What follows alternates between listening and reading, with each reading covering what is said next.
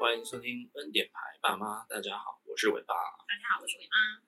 疫情的这一一整串下来哦，是不是很多人结婚的计划都被打乱了？对啊，对啊整个，叶子应该也是受害者，是就是受受灾户吧？ 为什么你今天讲话那么卡？你说你在紧张什么？你刚刚吃了八块鸡块，我无言。 好，那有些人可能原本预计在今年二零二一年的年底结婚啊，我听到有一些朋友是这样预计，因为他们原本想说到年底应该可以解封，应该有一些希望。嗯，对，只是不知道刚好在今年的五月中，就是疫情突然大爆发，哦对啊，对啊，然后目前也还在延烧啦。然后疫苗的部分，台湾好像还是要有一点时间。五月有点遥遥无期。所以说，那些原本计划在年底要举办婚宴的人，其实现在可能有点忐忑不安。对啊，对啊，那也没办法，就是刚好遇到了嘛。对啊，不确定性太高了。 OK，那这个疫情一年多以来，应该有蛮多人就是一直在延后自己的婚期吧，或是那种心里面想要结婚的人，嗯，他可能也默默在自己的心里把计划往后延。哦对啊，可是这样至少也很久哎、因为去年就就已经对，然后今年，然后明年又不知道到底诶，目前预预估我是觉得明年初应该是可以正常的社交了啦。哎呀、就是去参加喜宴也好啊什么的。哎、话说现在办婚宴会不会也比较？现在不能办婚宴，哦，我是说，就是假如说下半年不办的话，也许也会因为嗯一些某某促销方案。很难说可能会变得比较贵啊，因为大家档期卡在一起嘛，到时候是很难约的。也是也是，那因应这一点呢，如果有准备想要结婚的新人们，或者是你在心中男生啊，有自己默默在心中规划的人啊，对，今天伟爸跟伟妈就是来教大家如何就是结一个好婚啊，好像好像很有经验一样哦，也没有很有经验啊，就一次而已。讲得像自己是结婚达人一样。好啦，那结婚这件事情哦，其实不外乎主要就是三个主要重点的部分。对，对，第一个就是，已经第二个，拍婚纱、第三个，宴客，对，基本上就是这三件事情啦。对，哎，那我们这边有先整理一个大概的流程表、嗯时间表。对哎因为人家都说什么结婚你要提早准备哦，到底要多提早？对，我们提早建议大概要提早多久？对，哎，我们有整理一个 round down，跟大家分享一下。来，我们先假设你的婚期在今年的十二月好了，好吗？也就是说你在一年里面的最后一个月要结婚的人，对，那我们往前推，我们就是建议你最少最少一年前开始准备。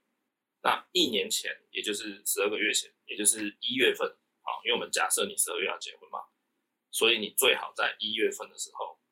就先去提亲。对，因为提亲这件事情呢，其实，嗯，有时候会比你想象的还要复杂很多，而且我觉得它是最重要的也可以这么说，因为它是就像你盖房子之前的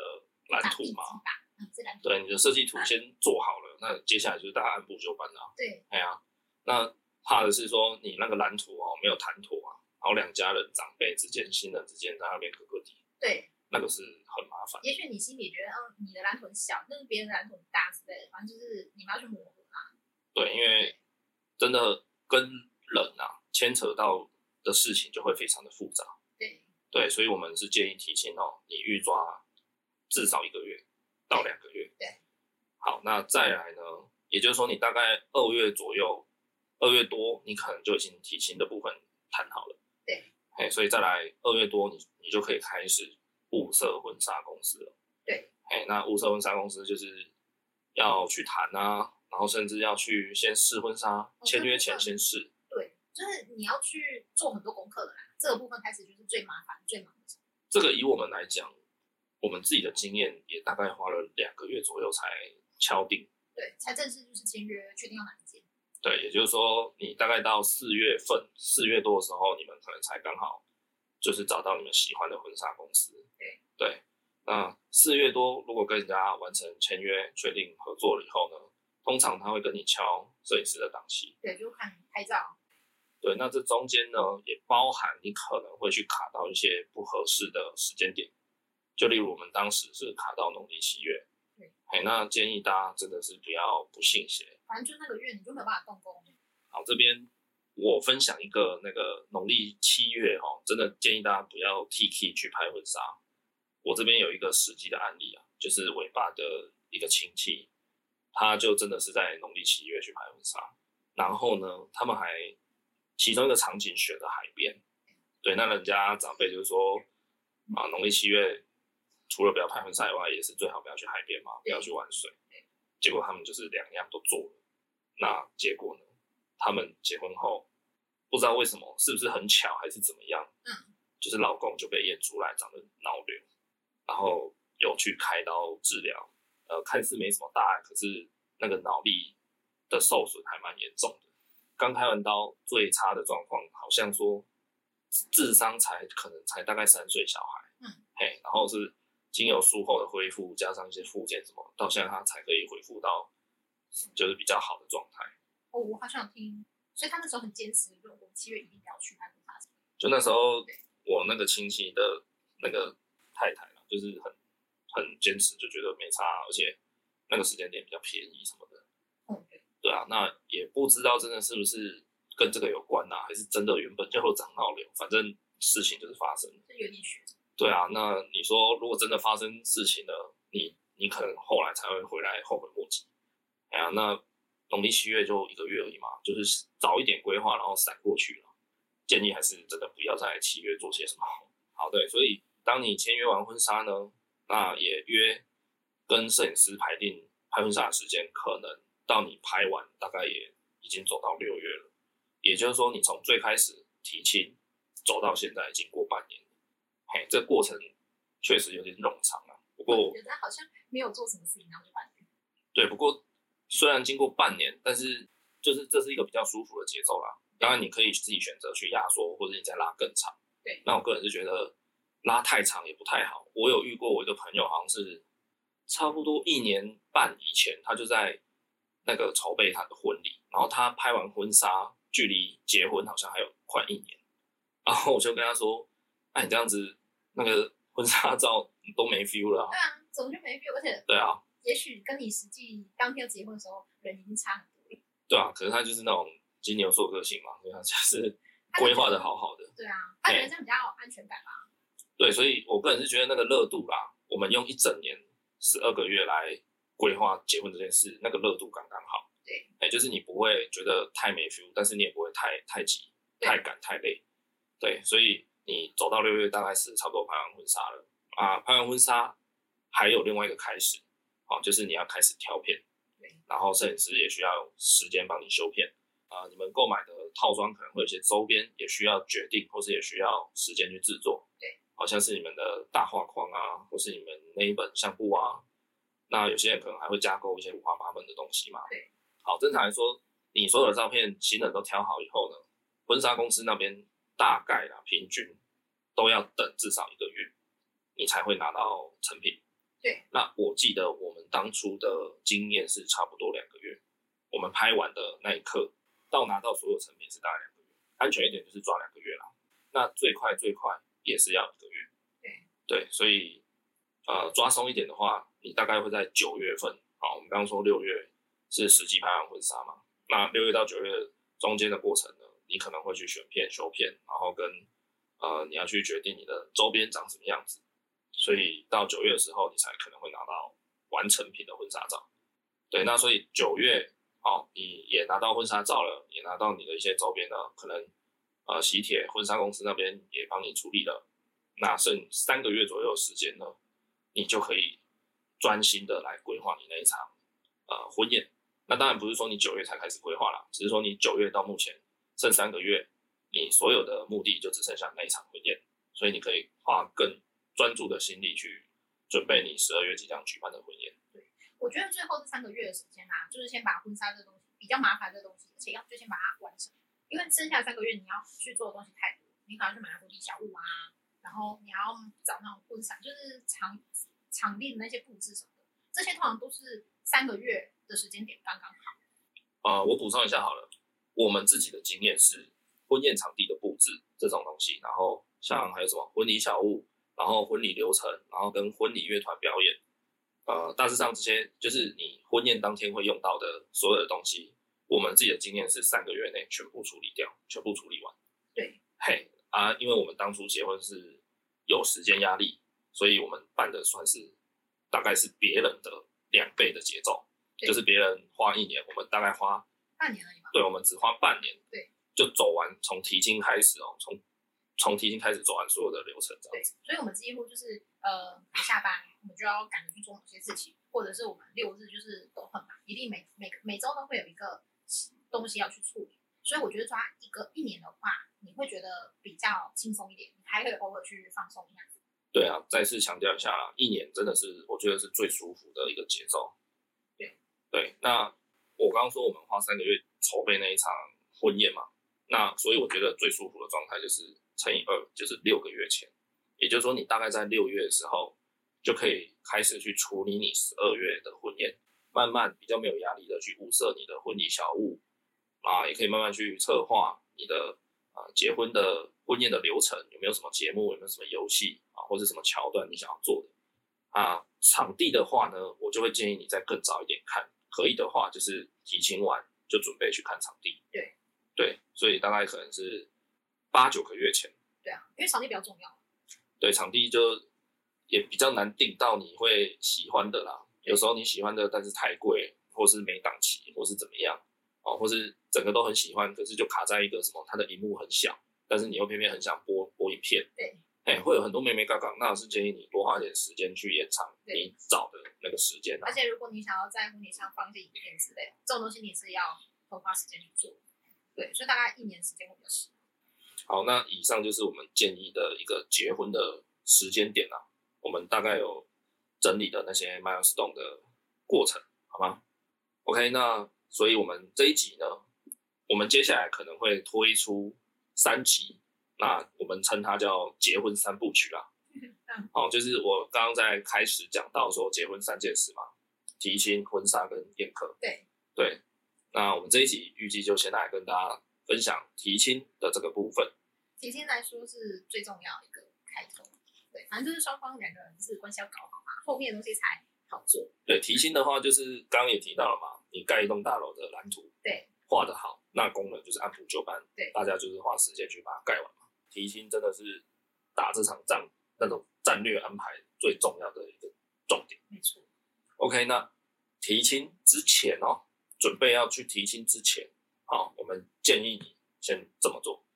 一般的话会建议你先列出当天要确认的东西，一些清单，例如就是什么像是呃八字啊、聘礼要多少啊，然后订婚仪式啊，你要怎么做啊之类等等的，真的还蛮多项目的。我等一下就是稍微说一下清单的一些东西，然后也要讲一下就是提亲当日的时间点要去约。那时间的话会有一些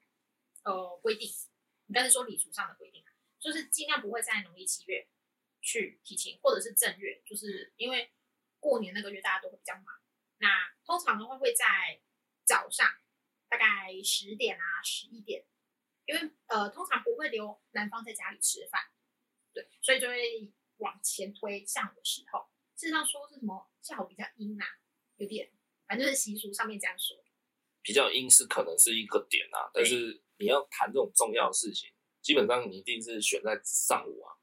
因为上午是我觉得是人做很多事情最神清气爽，可能对最可以 focus、最有精神力的一个时间点。就是习俗上有提到说，男方来女方家提亲的时候呢，不可以就是留下来用餐嘛，那会有一种就是给人家添麻烦的感觉啊没，那有，啊也说有要吃死死的感觉。对，有吃死死的感觉，也有就是给人家添麻烦嘛，就是两个亲亲家第一次见面，然后我又不知道你喜好什么，我们都还没有面对面的聊过，对我怎么知道哈、比如说我选一家什么餐厅，结果你觉得我不够高档，嫌我寒酸什么的， 就是很麻烦啊。这种对啦，就是那种嘿，这种有点饭局的东西哦，不好瞧啦。那不如就省去这个麻烦嘛，所以就干脆就说哦，第一次提亲就是不要吃饭，我们对就是单纯来坐一下，喝个茶，聊聊天，哦，确认一下两方的婚事。那你中午十二点一般是吃饭时间嘛，所以你十二点之前要离开的话，也就是说，你最好在早上十点前抵达人家的家。对，因为你聊基本上一个小时是有点不够，对，嘿，所以你至少做到两小时以上。因为还要寒暄啊，干嘛才会进进入重点。那我个人的建议是两个半小时，嘿，所以请大家可以抓在九点二十到三十分左右到人家的家里，我觉得这个时间点会比较适合啦，因为九点半其实呃正常大家都起床了啦，长辈应该很少有睡超过十点的，对，所以这个时间点我认为比较合适，你可以早一点谈完没关系，可能十一点出头哦你就准备差不多收个尾，大家南方的人就差不多要回去了，对，对，这个给大家一个小建议。那如果在人数上的话，也会有点限制。呃，通常的话可能会是说可以双数为好，但不要四，然后也不会请那种像是有姑字辈，像姑姑啊、小姑啊这些，通常会说也不要同行，就是反正就是习俗上这个孤字辈哦，补充一下，孤字辈它是之于谁？是之于新人哦，也就是说要结婚的两个人，他们如果要叫你姑姑的那个人，就建议你不要出现在提亲。对对，是以新人哦，对这样嘿这样去认定。对对对，对蛮蛮好的。然后还有就是刚刚有说到嘛，四个人这件事情不太好嘛。那还有就是属老虎的，也建议不要出现在人家的提亲场面上。那属老虎的，像属老虎就是被人家说哦你不可以去哦旁道啊，也不可以去旁干嘛、啊，不可以去做很多事情，嗯对，或者是你也不可以去当人家婚礼招待，当人家的什么伴郎伴娘，对。那另一方面来讲，其实属虎的好处也就是不会有人来烦你， 有的人也是会觉得不胜其扰吧，就是哦又要帮忙那个要单身单身是错吗？为什么一直当伴郎之类的？对啊，所以属老虎的可能也可以绕得清净啦。对，好、那刚刚有提到孤字辈为什么不要出现呢？就说什么新娘入门之后容易孤僻啦，然后或者是说就有孤单这个孤的谐音嘛，所以就是怕新人以后婚姻会不顺啊什么的啊，反正古人就有很多这种，就是怎么讲，一大堆习俗，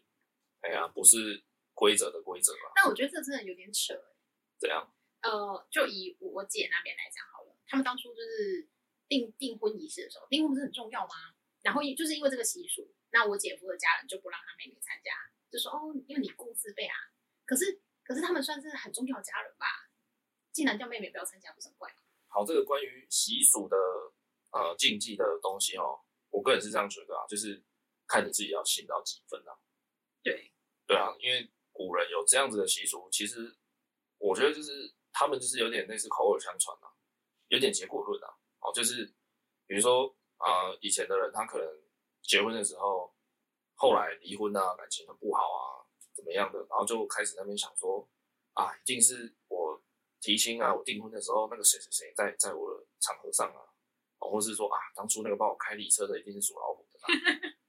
啊，反正人就是这样嘛，你找到理由，你总是不会怪自己啊，你一定是先 先找别人来骂一顿嘛。这些人都很衰哦，先怪别人说啊，这是你啊，当初干嘛来啊什么的。嗯，哎呀，我相信这不是一个什么很科学根据的说法啦。反正通常就是长辈一定会坚持之类的。啊，但是我刚刚说那个农历七月不要拍婚纱哦，是因为我自己就真的有遇到我前妻是这个例子嘛，所嗯以这个我就是会有点相信的。对啦，对啊，那其他的部分就是看个人要信到几分、信啊。几分？我觉得提亲不出现还可以接受啦，但订婚、结婚这种场合就很重要，啊就一定要出现。对啊，你的婚姻会不会美满？难道不是你自己决定的吗？难道是因为会出现一颗姑姑，然后你就导致你婚婚姻不美满？就那嗯，那你的婚姻也太脆弱了吧？就孤僻了一点这样。对啊，是你自己太没用。提婚的话，提亲的话，通常也会看有没有要邀请媒人出席。嗯、正常都要媒人啊，男方最好是带一个媒人。对，通常就是媒人就从从由男方找嘛。那以现代来讲，可能就是男女不拘啦，就是说有长辈担任，然后是讲话比较容易让人家觉得幸福的这样。但是如果传统比较正宗正统的话，他的话是要四十五岁以上，然后不可以是离婚或是再婚，然后还需要婚姻美满，重点是他不可以是属虎。哦，其实哈、媒人这个角色啦，在现代来看，这个我是觉得蛮合理的啦。怎么讲嘞？你今天要谈两家人的亲事，是不是需要有一个公正的第三方？对，对啊，像离婚，你知道也要有见证人吧？我知道。你去结婚也要有，对不对？对？对，你签结婚书约在户政事务所要有第三个人帮你签名，嗯他可能不用出现，但是他要在书约上先帮你签好名。嗯所以结婚要有见证人，离婚也需要有见证人，对也就是说这件事情不是只有你们两个说了就算，对是有公正的第三方帮你们作证说，对他们离婚的，他们结婚的。那所以媒人就是这个见证人的角色，但他不见得公正，因为他是自己人啊。嘿，可以这么说嗯。那你刚刚有说嘛，吼，狭义的定义是四十五岁，然后可能他要婚姻美满，然后他不能疏忽，对，那这个其实也情有可原嘛。你想想看，你找一个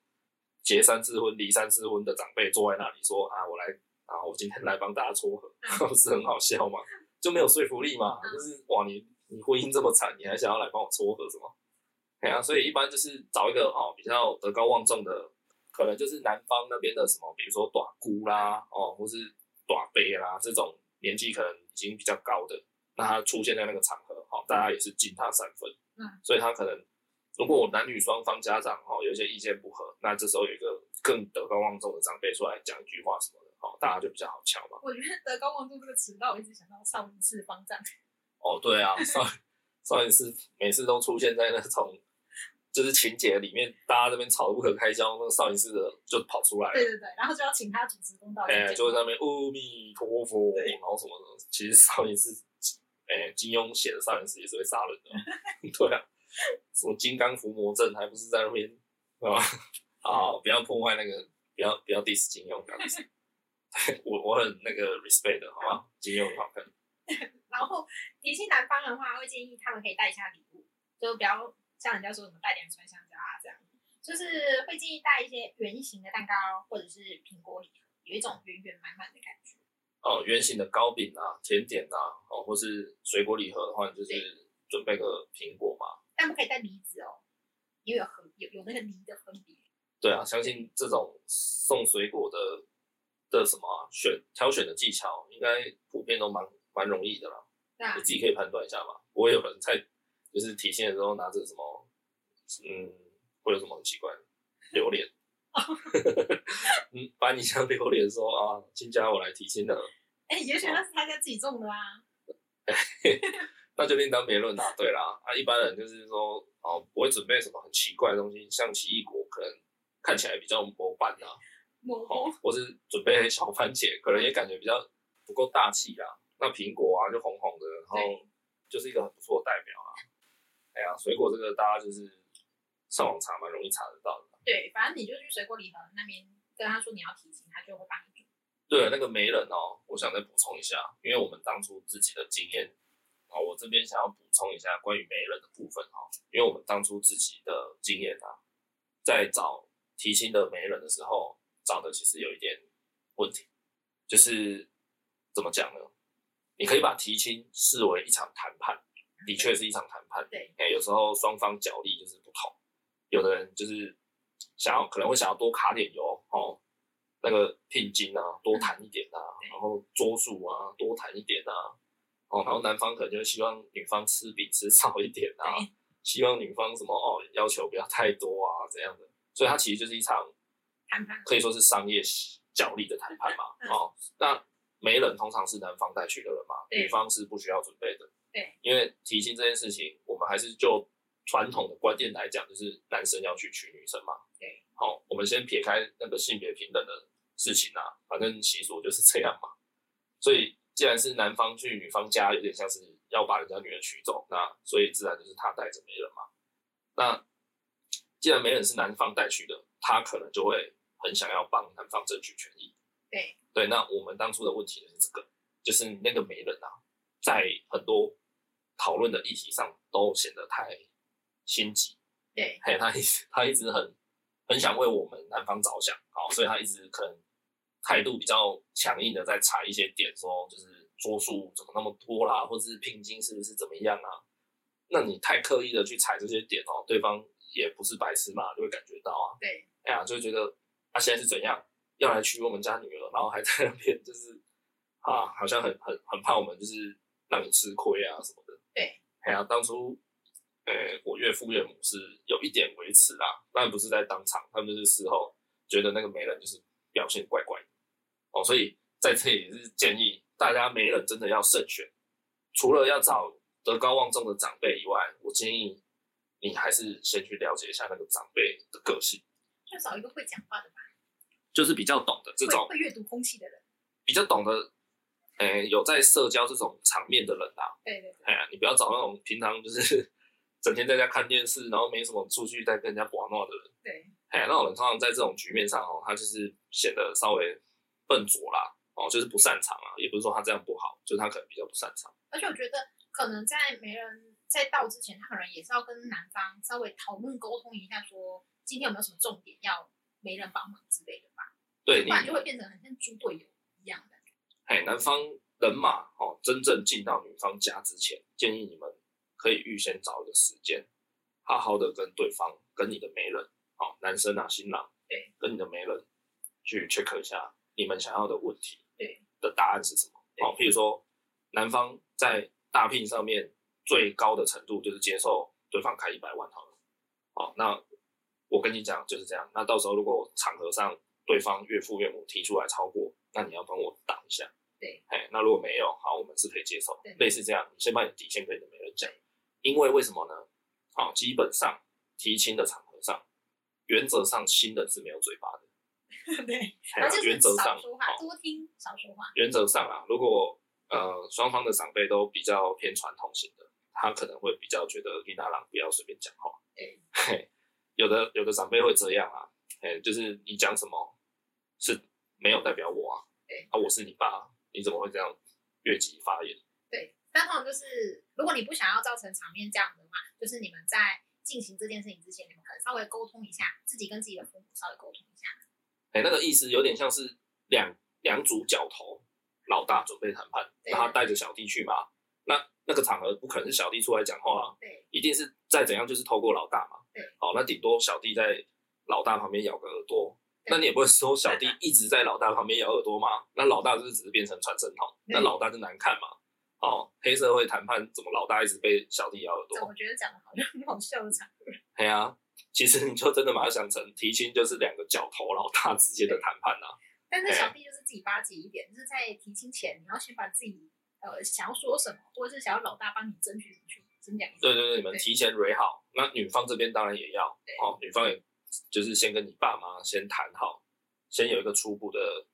呃共识。对，哎免得大家都是好心办坏事，都觉得说哦，他应该想要这样吧之类的，然后就谈一谈都不是大家要的。对啊，因为你想想看，你在提亲的那个场合上面，然后新人一直出意见，一直说怎样怎样啊、哦，这样不好吧，这样怎样啊，那其实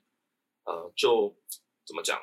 伦理的观念上来讲也是不太好了，因为你一直打断长辈之间的讨论嘛。 对那啊，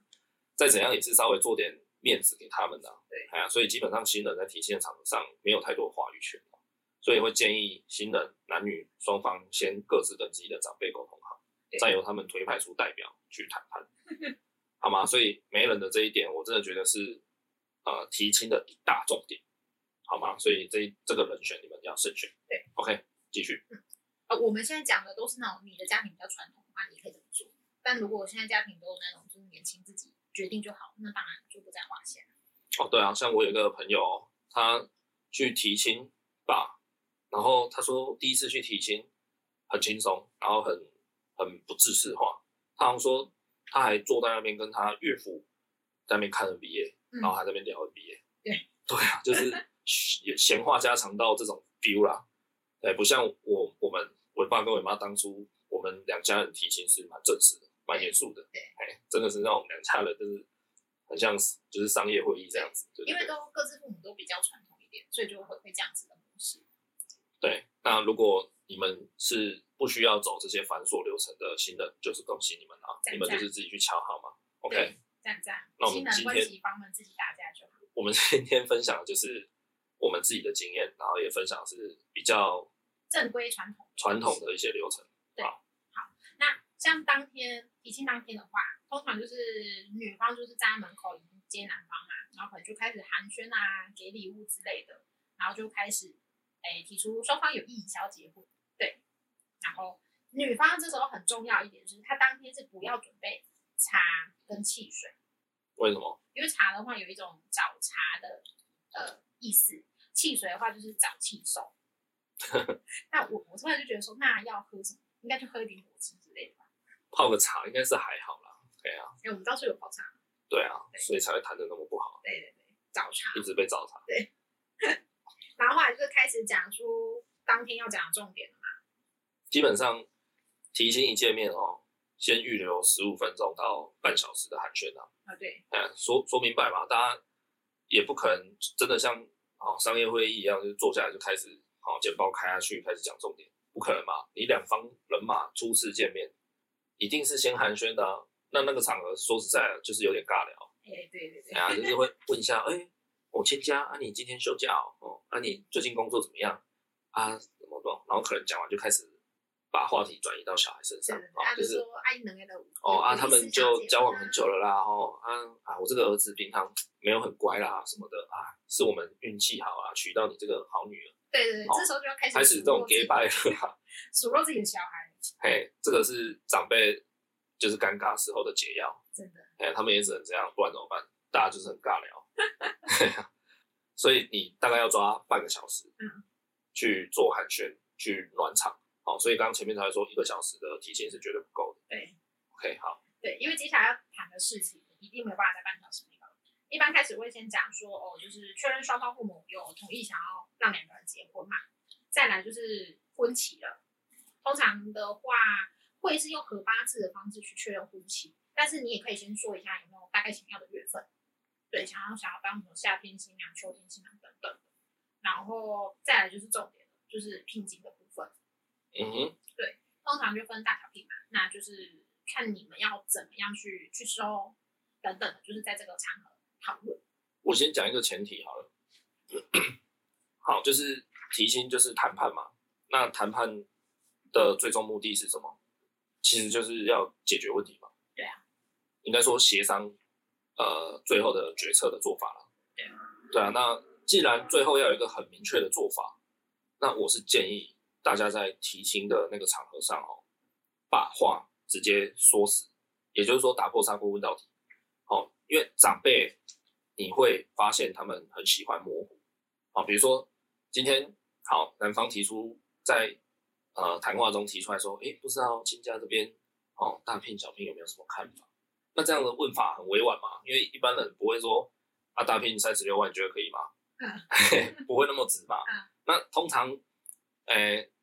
女方的岳父岳母哈、哦，听到这样的问问法，他可能也也不好意思嘛。我、说对哦，要、不然我觉得我们收三十万好了，也不会那么直。对对，所以大家会互相那边啊假来假去，就是啊没关系没关系哈啊你们心意到就好啊没关系。问题是什么叫心意到？嗯妈的 你你聘金到时候来才五万，可是你你觉得那很有心意，对不对？那可是人家会觉得我靠五万是怎样？是嫌我们家怎样吗？哦，所以这种迷糊账的部分，我是建议大家真的不要。可是长辈你无可避免，因为他们为了场面好看，对他们一定会讲这种客套话。对，那我是建议，呃，新人你先去了解一下双方，你们先沟通一下你们自己的爸爸妈妈大概是怎样的人，他们可以接受的呃问法可以到多直接。好、那如果可以接受度很高的人，那我觉得你们在提亲的当当天，哦，就是真的是问清楚。对，好、如果真的不好意思问，不然就是用区间的问法。好、譬如说，呃，大聘，哎，亲家，那你觉得，不然我我们大概出在三十到五十之间，你觉得怎么样？好、给一个区间，不要说死，但是有一个区间。好、那对方如果觉得要加要什么的，他他自己再去斟酌啦。感觉好像惊喜包的感 觉，哦究竟是四十八万还是三十二万？就是你排除掉一些极端的那个数值啦。哦，当然你不不能说你的区间问法说，哎、新家你觉得零到一百万好不好？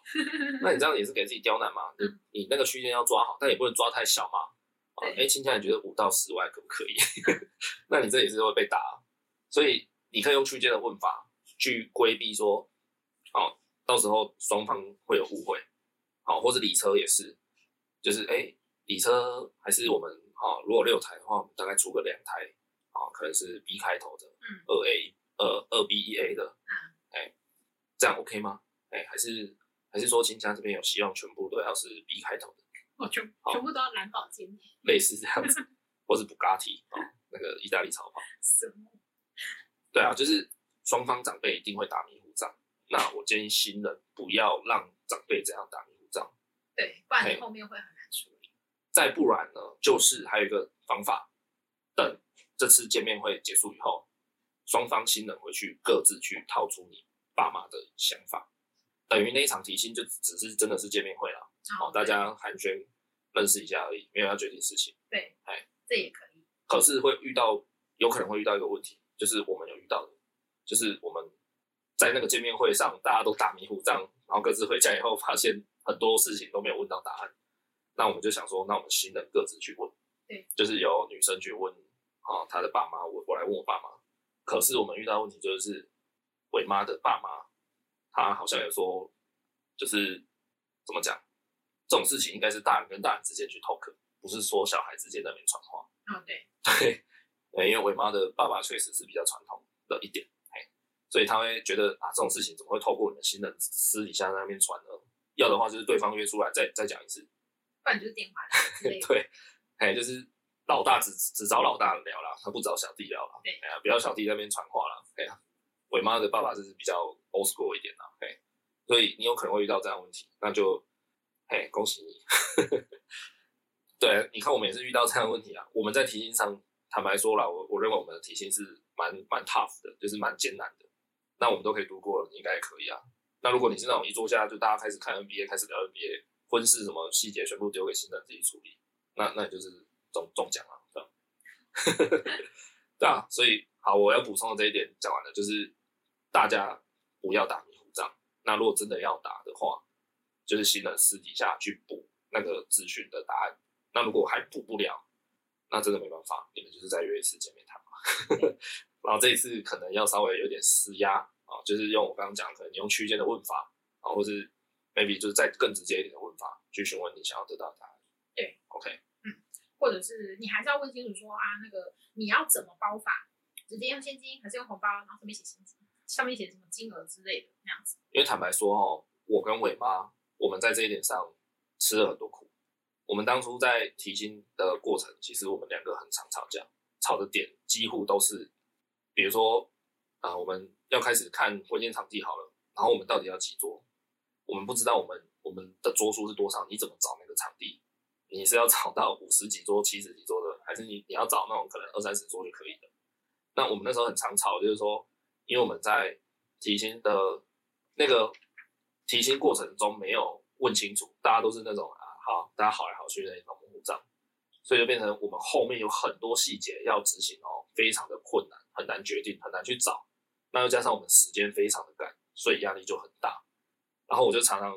那时候会常常跟伟妈就是说，拜托你回去问一下你爸好不好，他到底就是他到底要什么，他到底答案是什么，他到底是什么，不然我后面很难做事。然后我们就常常在吵这种东西。 对啊，所以你看，你提前有一个好机会哦，可以大家双方正式的把答案讲出来，你就要赶快利用，不然双方人马一一各自回去以后，啊、你很多事情真的没办法决定。哎，那尤其如果你们时间又赶的话，哇，那真的是对啊，吵吵爆了吧，搞不好你连婚都结不成。所以有很多人就是结婚的时候就分手。对啊，所以刚刚前面也是讲嘛，你抓一年哦，才不会落得就是像我们这么赶，然后你你很多时间就是就是完全被压缩了啦。就这半年就是疯狂吵架的半年，恐怖哎，对，然后再来的话，你们就是要考虑一下那个婚俗，就是礼俗用品，像人家说的所谓的六礼跟十二礼这个东西，是。对，这就是如果一些传统家庭，他可能就会要求到十二礼，那礼品的内容也会因人而异，就是会有不一样的东西。好，关于六里、十二里，这个上网随便查都有。对，好，就算你懒得上网查也没关系，你就去那种结婚用品店走进去，直接跟他说你要六里还是十二里，他就会帮你准备了，那就对这么简单。对，哎、基本上每一间准备的东西应该都差不多啦。对，哎呀，就是看他收费大概怎么样。然后他会，反正他就会跟你讲解什么什么的，会有一些一套教学。那个都是形式上而已啦。所以现代人有些人会用红包去替代，哦，比如说头尾礼是其中一礼嘛。那头尾礼的意思就是说你要赠予对方一套新的衣服。对，哎，男生可能就是要女生就是要送男生一套西装，哦，那男生就要送他一套女生的什么洋装。对，那有些人就觉得很麻烦啊，我送你你又不见得喜欢，那为什么要花那么多时间呢？我直接包一个红包，然后上面就可能好、用签字笔、用毛笔写一下，就是头尾礼。哎、 然后什么礼哦，用红包，用红包，什么都用红包，反正就是啊，生日礼物不知道买什么，直接包钱给你啊，类 似，就是你自己去买。最实际啊。对对对对， OK，然后再来可能就是订婚仪式，呃，因为有一些人是他会有订婚，然后跟归宁是分开，然后再来，要不然就是他是一起的，想要办几场啦，对要问清楚对对对，哦，最少就是一场嘛，合办，对，男女的亲友都一起来，那平均是两场，就订婚结婚这样子，平均是两场，哎，就是男方亲友一场，女方亲友一场。对，为什么会这样？其实也情有可原啊，因为男女如果是在不同县市嘛，不可能带人家跨县市去吃喜酒啊。对啊长辈们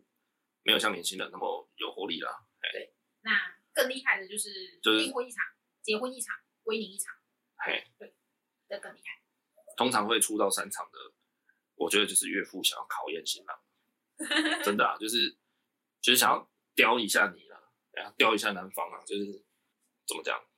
看你的本事啊，看你的你的摘掉你对。是吗？因为有些人订婚他就只是家宴啊，就这样两三桌请一请，但归宁才是真的会请到女方的一些亲戚好友比较远的，嗯就是看他规模啊。其实也不一定啊，有的人也是订婚宴请的很多桌啊，然后反正归你才两三个、两三桌家人自己吃。嗯，我觉得现代人其实，在结婚的习俗习俗上已经非常模糊了。对，嘿，大概已经是古礼结婚的一半轻松以上。对，嘿，所以这些就是前面讲的嘛，你要信几分哦，你们你们家要走传统，要走走到什么程度，这个就是看你们家个人。对，那我建议啦，新人还是以尊重长辈的意见为主，但是长辈哦，如果有不合理的过度的要求，我认为新人还是要据理力争。毕竟啊，说真的，婚宴哈，就是那一天在风光而已啦。我讲白了，除非你家是什么名门上流，你一般人结婚啊，就是图那一天的掐牙而已啦。真的也没有什么好风光的。啊，说实在，你那一天办的再大哦，隔天还不是马上回归平平静，对不对？而且你那些亲戚好友有有的人请的比较远啊，那些人也是来蹭你一顿饭吃一下而已，被你扎一个红包而已啊，他也不会真的去 care 说，哦，啊，新郎新娘现在结婚后好吗什么的，他也不会去管那个啦。所以基本上我觉得婚宴哦，它还是流于比较形式啦。对，大家可以的话，还是钱花在刀口上，宁愿把钱稍微合理化一点，然后可能是去度蜜月也好，或是去留你们的小孩基金啊什么的对，不用太过度的提花啦。当然，你该做到的哈，或是通常女生会希望自己的婚礼梦幻一点、舒服一点、漂亮一点，这个你可以去满足，没有问题。但是一些很提花的东西，我觉得该挡就是要挡。对，我以男生的角度来讲，这就是这样。哎、反正我就是以自己 OK 的状态。对啊，以你自己最舒服的状态了。对对对，对啊，反正还是适时的向前。没有啦，真的啦，结婚那一天的宴客哦，就是演一出戏而已啦。真的，大家下戏以后，婚姻的本质还是在生活啦。对啊，你不如留一些钱去买房子也好，或是对啊，比较实在。哎，OK，那再来还要确定就是订婚仪式的人数，可能就是什么奉茶人数啊，然后跟你当天订婚男方会来几桌，然后这有牵扯到什么压桌礼这种。好，压桌礼是什么东西？就是如果是男方他来参加女方的订婚宴，那假如他是一桌或者他是两桌，那他就要付这两桌的钱，这叫做压桌礼， 就是不能吃女方吃死死啊，习俗上是这样说。对啊，那那几桌又关对方什么事？因为订婚是女方付钱嘛，对啊，可是男方会出自己的桌桌钱啊， 对啊对啊对啊，那这样你管我要叫十桌还是叫一百桌的人啊他要一起叫啊，一起叫是什么意思？他他订桌的时候，如果男方要来十桌，加上他自己原本十桌，不就二十桌嘛，哦，所以他要帮你叫你桌啊，总不能叫你去隔壁餐厅吃吧？好啦，就是对啦，女女方会主导订婚宴嘛，所以场地什么就是他们去找。对啊对啊，对啊，所以你当然要给人家一个预抓的那个参加人数。对哎呀，然后还有男方会不会吃到一半就离开，这也是很重要的一件事情。哎，传统习俗上哦，男方的人马在订婚宴上通常会吃到一道鱼。那大家如果有一点概念的话哦，吃到鱼就表示后面大概剩下一道汤品跟两三道甜点，大概就是就是已经吃到一整场婚宴的四分之三了。可这次是北方北北部的习俗啊，我不觉得，我不知道，反正有这样子的习俗，就是吃到鱼，哦，也就是大概吃到整场婚宴的四分之三了。嗯通常男方会在订婚宴就是离席，男方会不会去吃订婚宴，然后发现哎，怎么第二道就是鱼了？那就很明显要赶你走了，好不好？ 对啊，那这个也是古人在说的，就是不要吃人家死死的，对对好就是哎、诶吃到七八分饱就知道了，好吗？对，而且不可以说再见哦，要默默的离开。再见，为什么？哎，好像反正就是不能说再见。应该说订婚宴哦，它只是一个类似提前签约的感觉啦，所以双方都还没有结婚嘛，那还没有结婚的状态下，如果在订婚宴上说再见，不是感觉好像就是我们要再谈一次合约的感觉吗？对对哎、对，就是避免那个说哦之后可能会变卦，对，也是一种迷信啊，就看你信多少。但还是不要说好了，免得要被长辈骂。再来的话，就是你还要再确认一下，就是你们结婚的仪式，像是可能是去住家迎娶啊，还是去饭店迎娶之类的。好，就是你迎娶那一天的流程，对对对，哎、然然后后还有订婚那天的流程哦。对啊，刚刚那个不是有讲吗？前面啊那个，哦，OK，然后跟宴客场地，那你们是喜欢那种流水席呀、还是喜欢海鲜餐厅啊？这这种的，对啊，然后也请教一下对方主婚人，也就是双方亲家有没有口味上的偏好。哦对，哎、像伟妈的妈妈就是伟爸的岳母，她其实不太喜欢吃肉，也不太喜欢吃海鲜，对，啊，因为可能有过敏什么的。那这方面就是要注意，然后去跟那个准备菜色的那一方抢，对，哦，至少主桌啦，哦，菜可不可以帮我调一下？就很麻烦。稍微可以去讨论一下啦，或是有人不吃牛，有的人怎么样？对对对，然后跟大概预估一下桌数啊，然后确认一下双方的那个当天订婚仪式的金饰。嘿，对，就是可能会有一些规定吧，什么一定要有项链啊、戒指啊、手链啊等等这种。对，就是也也可以确认，但是如果你要租借或什么，就是都可以。我讲一个例子哦，像聘聘礼啦、聘金啦、聘金礼俗上就分大聘、小聘嘛。对，大聘、小聘其实也没什么好分的啦，就是大聘会比较多啦，小聘会比较少啦。我也不知道为什么会有这样的分别。嗯，好，那基基本上大聘我听人家一般来讲啊，如果有拿的话，好像最低是拿到三十六万，也就是说大聘至少是三十六往上加。嗯，那小聘一般好像就比较没有差，可能就落在 maybe 八万、十二万、二十几万这样的 range。对，那我要分享的是说哈，像有的人他会为了那个场面好看，因为你准备了六礼、十二礼，那大聘、小聘其实是六礼、十二礼中的一礼哦。对，哎，聘金是其中一礼，所以你那那些六礼、十二礼到时候会在礼品桌上一字排开。就是他要展示一下。嘿，会展示，对就是又来嘛，就是很 gay 班、很客套嘛，就是那种哦，我带了，你看那种黑社会角头老大要谈判，是不是先拿一个公公事包手提包摆在桌上，然后打开，直接一叠一叠钞票给你看，对，然后另外一方可能就打开一堆粉啊、哦给你看啊、哦上等货，一堆粉。就是我今天要谈判，我钱带来了啊、哦我我货带来了，来都在这里给你看，啊嘿，我六礼都带来了，在这里，我今天就是要来娶你女儿。对，哎，那种意思。那有的人会为了摆出来好看哦，他会想要那个钱多一点。嗯，所以我有听过人家用假钞，是哦，嘿，就是用那种玩具纸钞嗯弄厚厚的一叠，然后上面的一几张啊，是好不好真的？不一定是一张，可能是几张嗯，他就放真钱。嗯，嘿，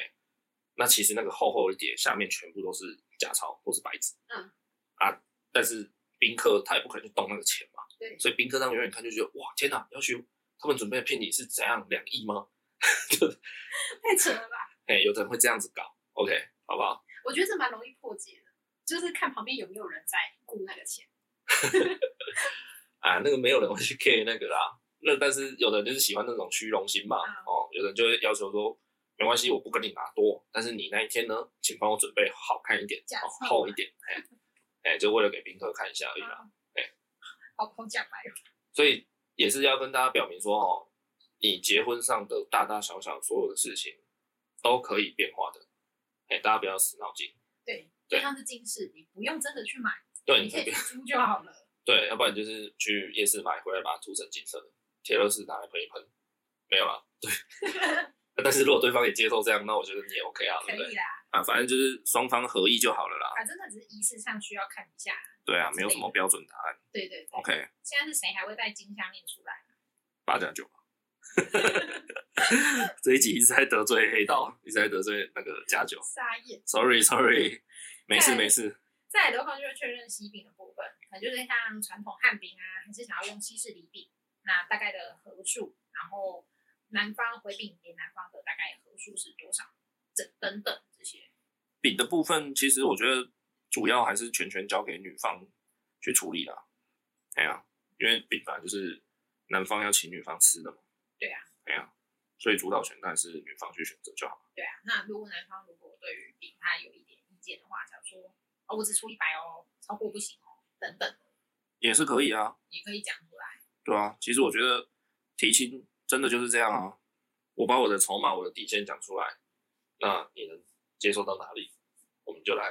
互相讨论。对对啊，只是说你在口语的表达上可以不要那么直接啦，对对哎呀对，婉但是转一点。你的态度可以是这样。发现提亲就是考验你说话艺术的时候。考验长辈啦。好然后再来就礼车嘛，就我爸刚刚说的，你要几辆，有没有什么颜色，哎然后呀需，要高级车，哎呀，然后喜帖的部分就是可能写一下主婚人是要写双方父母还是女方啊、男方父母等等这些。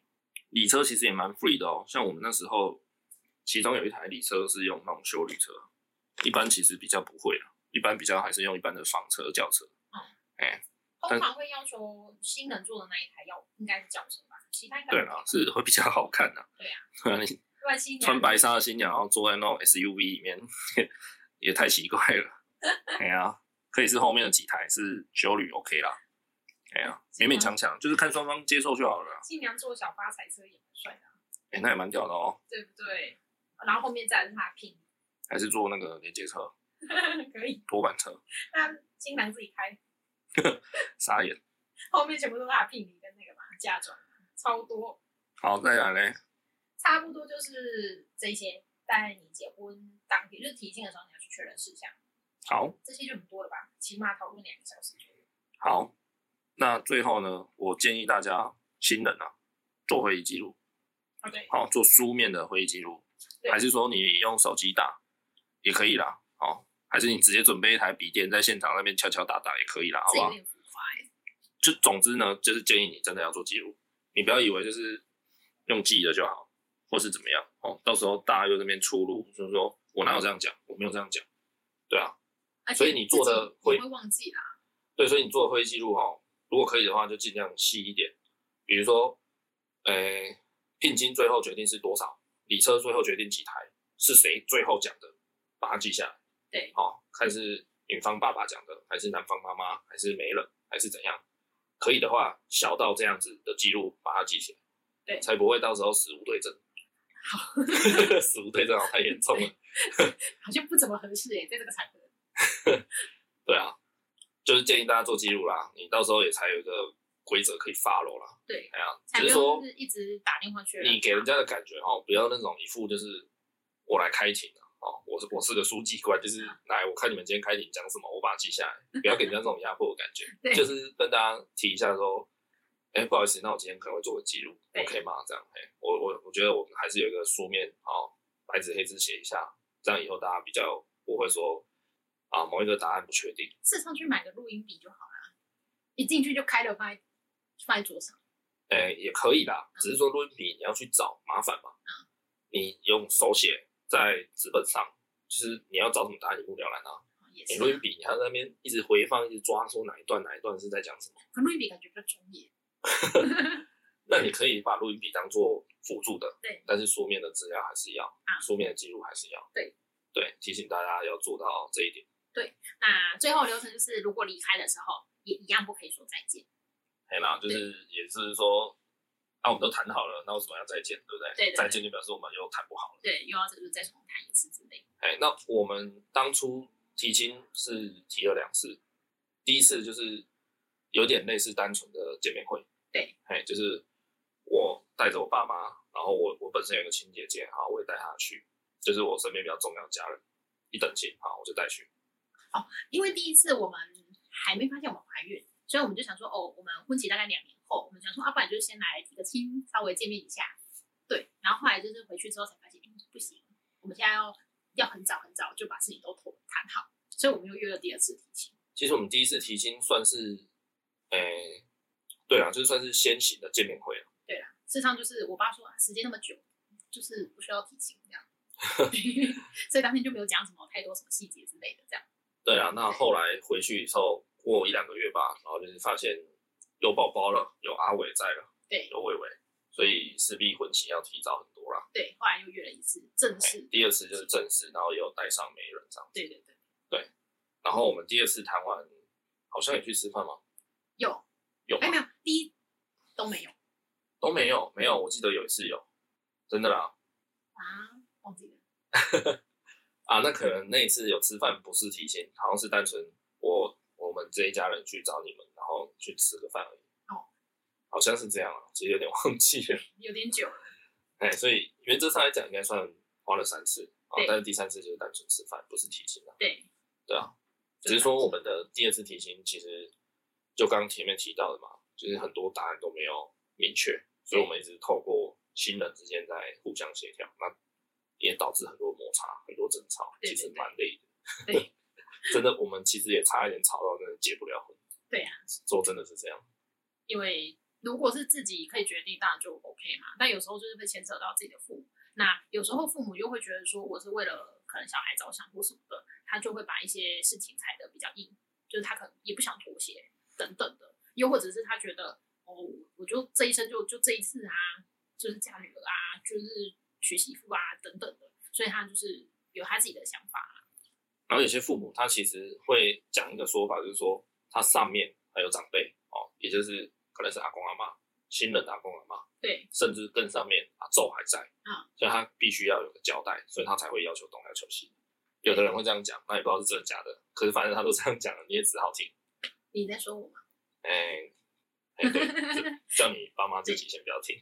因为我阿妈是一个比较传统的，所以有很多事情就是可能要也是要针对阿妈那边。好，然后刚节目最开始有提到说提亲这件事情的流程哦，预抓一到两个月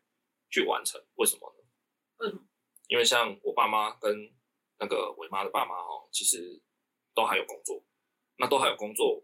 大家的休假时间不一定，不是说每个人都六日休假嘛，哦对，对吗？那所以你要瞧到，再加上新人也要在场嘛，还然要后要新人瞧的还要乔媒人，媒人也是，然后还有你想要带去的可能是你的亲兄弟姐妹，他们也有各自的工作嘛，那大家请假不容易，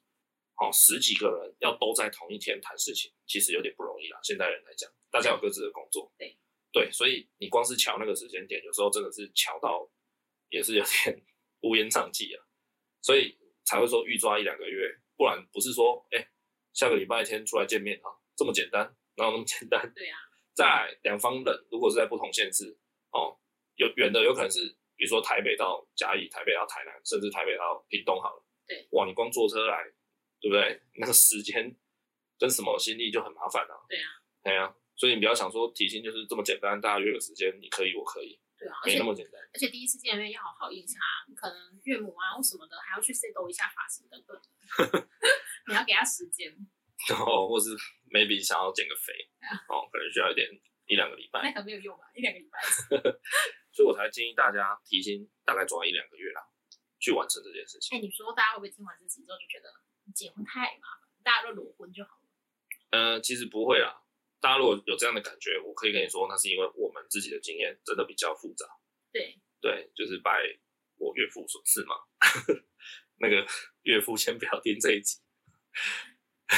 没有啦，就是每个人的需求本来就不同啦，好不好？他提出来的要求本来就不一样。那有的人他可能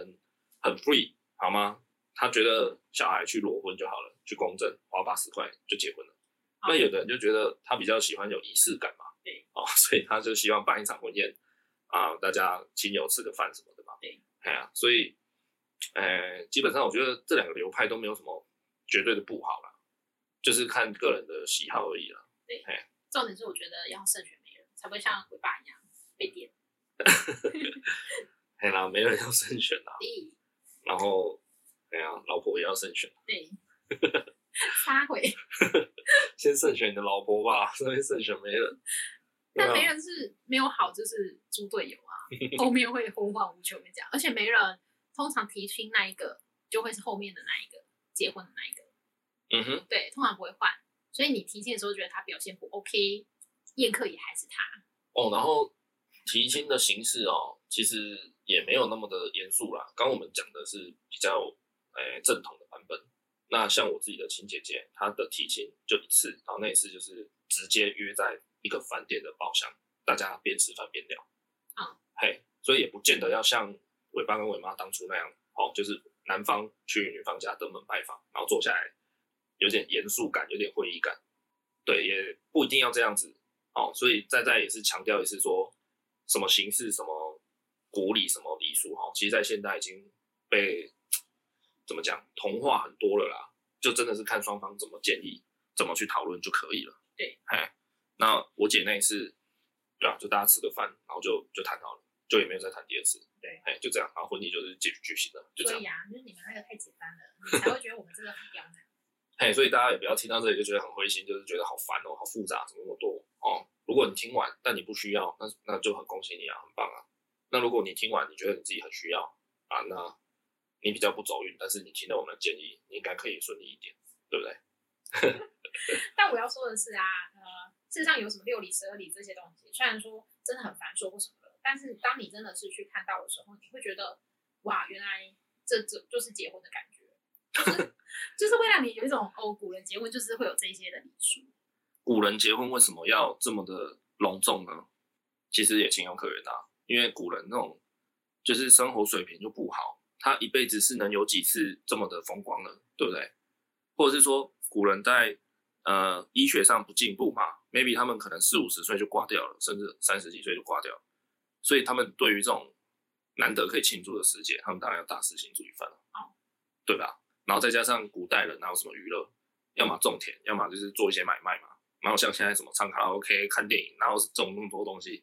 所以对他们来讲，如果两家人有一门婚事，哦，可以让两家人动起来，忙一整年，忙忙两年、三年也好，他们就会很快乐啊，对啦，对不对？就是你想说的是现在的人时间就金钱啊，以前人就是时间多到不行。当然啦、当你很闲的时候，你要办得多复杂，我当然都可以来啊，大家来规划啊，对不对？问题是现代人真的是比较累啦，压力比较大，事情多啦，对，哎呀，所以很多东西就是双方自己去解决，好、双方自己去谈妥就可以了，没有什么太既定的形式啊，好、就算你们两个两方人马直接约在 seven 谈也可以啊，好不好？像跟谈保险那样， 哎，直接岳父岳母直接坐在那里喝养乐多，好不好？可是现在的结婚不可以做，啊，那是现在嘛，我说解封以后嘛，我嗯们这一集也是讲给解封后的新人嘛。对啊，你你如果现在差不多一年后，也就是明年的啊年中了，六七月了，应该是可以结婚的啦，可以办婚宴的啦。可以啦。哎呀、所以要结婚的人，其实现在就差不多可以开始规划了。对，哎，那今天这一集呢，会是我们结婚三部曲的首部曲。对好，我们预计还会推出两两部曲。对，好，第二集我们会讲拍婚纱。对，然后第三集我们会讲映客这件事情。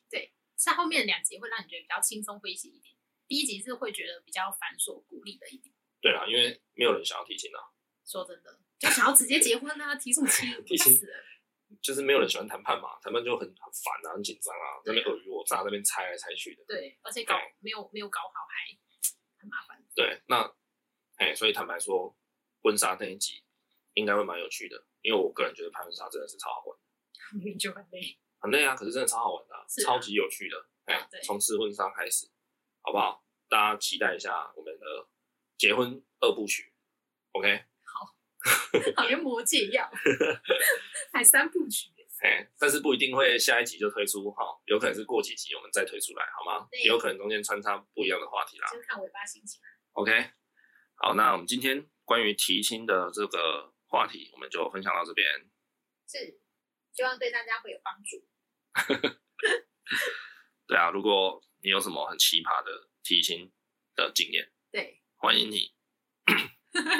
欢迎你来我们的 IG 留言给我们知道，或是对到 Apple Podcast 留个评论，让我我们们知道，可以好互吗？相拍拍。都对过了，对，如果你有遇到什么很 居 居波的好要求，嘿你可以到 Apple Podcast 留个评论，让我们知道，那我们一起反抗这个白痴的提薪仪式，好吗？不提薪运动，好，尾巴要下提次啊。上起来。呀，期待你下一次再婚，不要再提 起。好， 好，那今天的节目就到这边啦。如果你喜欢谢谢大家恩典牌爸妈这个节目的话呢，请帮我们按下你的订阅，那也可以到 Apple Podcast 上给我们五星好评，也可以到我们的 IG，IG 在我们的下方资讯栏、节目资讯栏里都有，可以来看看我们的宝贝儿子维维，他目前一岁多，非常的可爱，可以看看他的日常啊，也可以来关注节目的最新消息。OK，那就到这边啦，要结婚的人赶快去吧。现在不行，办婚宴。好，大家拜拜。拜拜。